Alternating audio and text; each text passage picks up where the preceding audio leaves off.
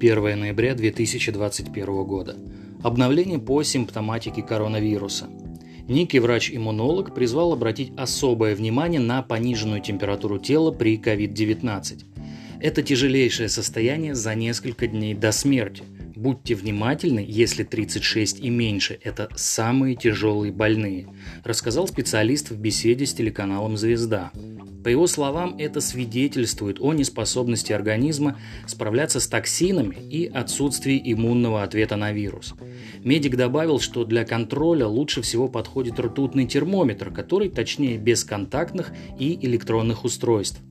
Три раза измеренная температура по 5 минут не менее – это основание, чтобы принимать меры в сочетании с клиникой.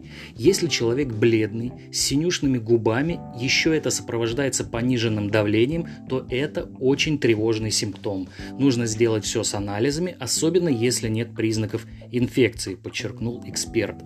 Другой эксперт, главный внештатный онколог Минздрава России, генеральный директор Национального медицинского исследовательского центра радиологии, рассказал об отсутствии связи между раком и вакцинацией от ковид. Мы не видим прямой корреляции от количества прививок в стране и увеличения количества онкологических заболеваний. Это все по данным РИА Новости. Теперь о локдауне, который некоторыми называется вынужденными каникулами или выходными – Глава Роспотребнадзора считает нерабочую неделю недостаточным сроком для стабилизации ситуации с ковид. На это потребуется больше времени. Эффект от принимаемых мер не наступит немедленно. Необходимо не менее одного инкубационного периода штамма Дельта.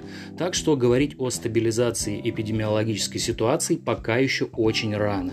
А тем временем власть отмечает, что ситуация с пандемией в стране остается тяжелый, то есть стадию пристального наблюдения, как выражался некий пресс-секретарь президента, мы уже плавно проехали. Вполне возможно, мы можем ожидать продления локдауна и ужесточения мер. Ну и напоследок секрет Поли Шинеля.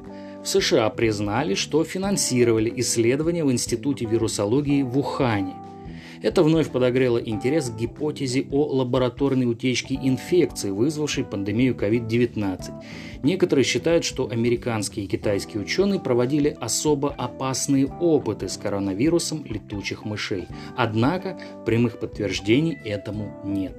Ну и не надо. На сегодня все. Конец связи.